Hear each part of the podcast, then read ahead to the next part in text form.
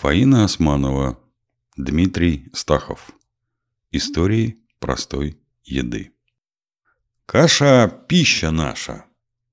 За час до обеда Афанасий Иванович закушивал снова, выпивал старинную серебряную чарку водки, заедал грибками, разными сушеными рыбками и прочим. Обедать садились в 12 часов. Кроме блюд и соусников на столе стояло множество горшочков с замазанными крышками, чтобы не могло выдохнуться какое-нибудь аппетитное изделие старинной вкусной кухни. За обедом обыкновенно шел разговор о предметах, самых близких к обеду. «Мне кажется, как будто эта каша, — говорил Афанасий Иванович, — немного пригорела. Вам этого не кажется, Пульхерия Ивановна?» «Нет, Афанасий Иванович, вы положите побольше масла, тогда она не будет казаться пригорелую. Или вот возьмите этого соусу с грибками и подлейте к ней». «Пожалуй», — говорил Афанасий Иванович, подставляя свою тарелку. «Попробуем, как оно будет». Старосветские помещики. «Овсянка, сэр!» Ничего проще и ничего сытнее каши человечество пока не придумало. Но начинать день с манки, гречки, пшенки давно вышло из кулинарной моды, что совершенно неправильно. Каша – пища наша. Надо просто уметь ее готовить. При слове «каша» перед глазами предстает такая размазня на тарелке. Ничего удивительного, если лучшие годы детской жизни прошли в детском саду или пионерских лагерях. Там с поварихами везло не всегда. В грамотных же руках любая каша, даже манная, может стать кулинарным шедевром. Французы не любят готовить каши, даже само слово во французском языке звучит как бурда, баланда, брюэт. Англичане в нашем представлении едят только овсянку, что, конечно же, упрощение, но не очень сильное. Японцы, если верить Акутагаве, любят бататовую кашу. Китайцы даже и не кашу, а просто вареный рис. А на Руси главная каша была гречневая. Гречиха на самом деле никакой не злак, а съедобное семя и находится в близких родственных отношениях с ревенем. Истори эту культуру возделывали в Сибири и Придуралье, и только начиная с 15 века гречиха начала свой путь на запад. Судя по всему, наша барыня гречка не очень пришлась там ко двору. Скармливали они это ценное растение птицам. В Италии и Греции гречку называли турецким зерном, во Франции и Испании – сарацинским, а в Германии вовсе языческим. Голландцы говорят, что у них эту гречку только для кур выращивают. На что русские отвечают, то-то у вас куры такие красивые, а у нас девушки. Один американец, знакомый еще с советских времен, профессор, знаток Толстого и Болотова, как-то сказал, что в России ему нравится все, кроме боржоми и гречневой каши. За боржоми мы отвечать не могли, а про гречку спросили, где он ее ел. Оказалось, в столовой общежитии для аспирантов МГУ.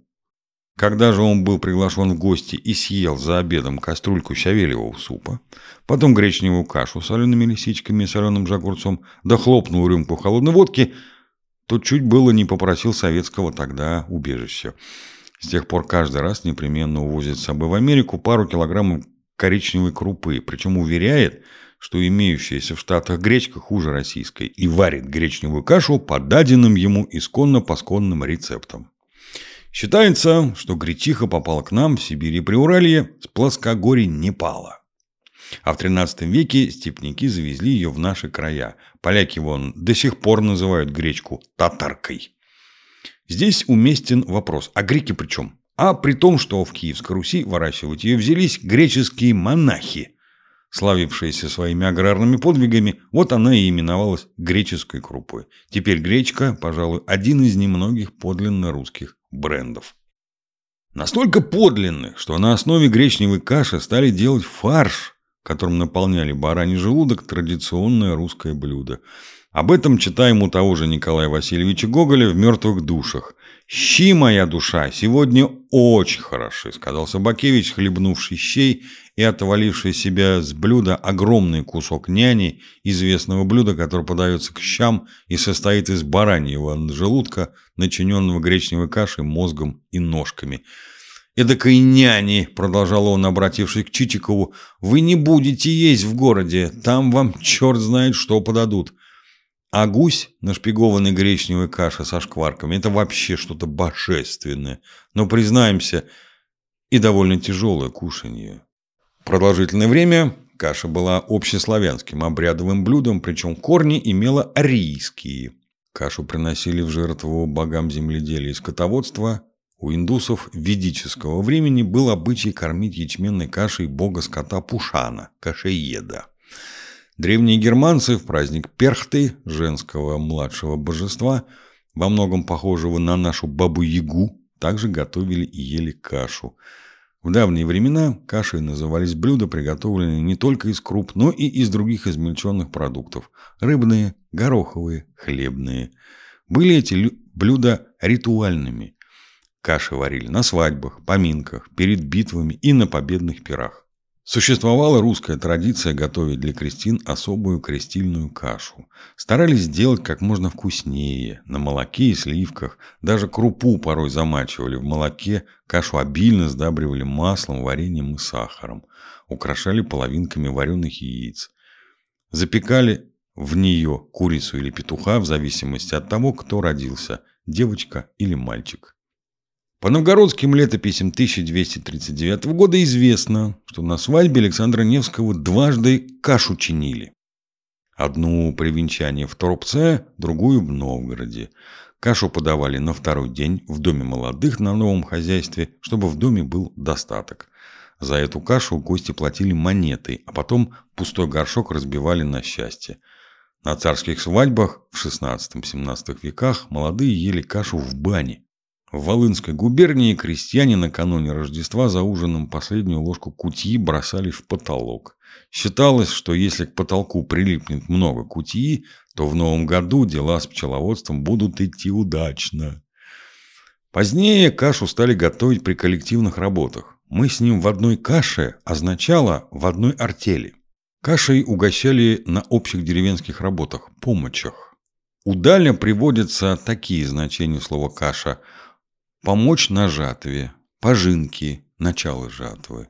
Каша всегда была главной горячей пищей в армии, особенно в походных условиях. Именно здесь появилась должность кашевара. Солдаты же нарекали каши по-своему. Например, перловую кашу в армии называли шрапнелью. Классика современной армейской кухни – каша с тушенкой. Разновидность казацкого кулеша – в своих вкусных рассказах Вильям Похлебкин пишет про кулеш. Впервые это блюдо было зафиксировано в русском языке и быте в 1629 году, что убедительно говорит о том, что его занесли в Россию либо польские интервенты эпохи смутного времени, либо малороссийские крестьяне, пришедшие с Украины и из Южной России с восставшими отрядами Ивана Болотникова. Кулеш как блюдо представляет собой кашицу – а каши, кашицы, как простые, примитивные и быстро варкие блюда, всегда и во всех странах составляли основной рацион армии.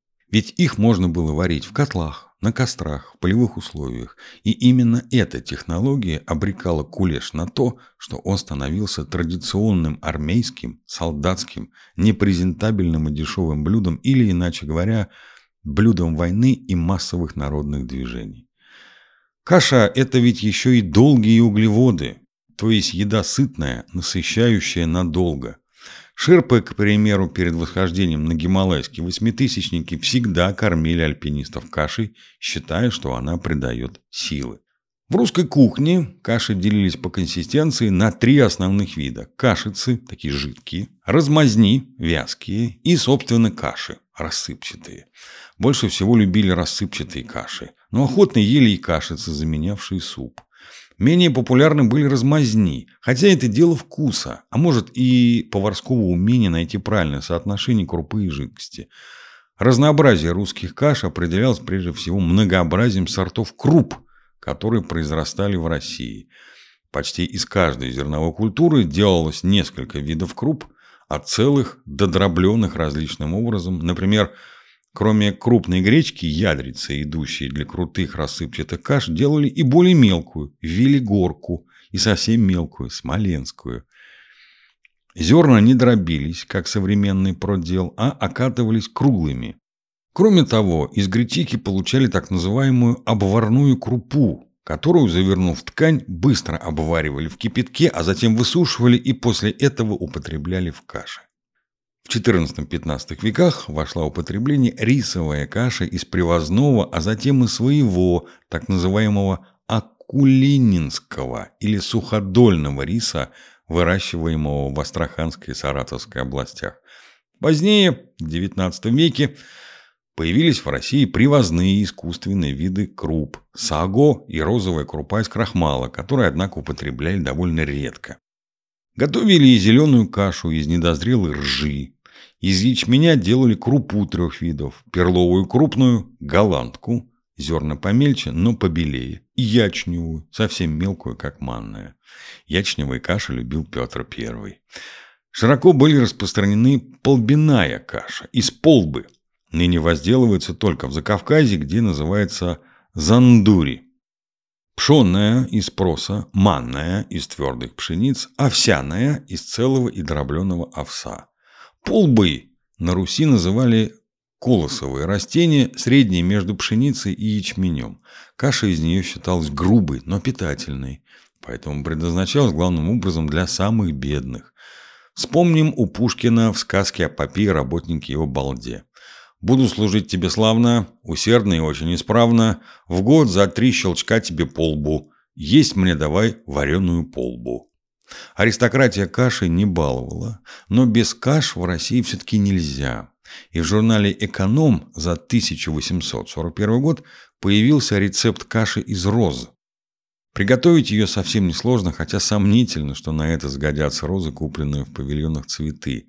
Эти розы обработаны многочисленными химикатами. Итак, надо, сохраним язык оригинала, оборвите несколько роз и истолките листочки в ступке как можно мельче. Выпустите в ступку белок яйца и подбавьте столько картофельного крахмала, сколько нужно, чтобы вышло густое тесто. Потом протрите сквозь сито на сухую доску и высушите на солнце.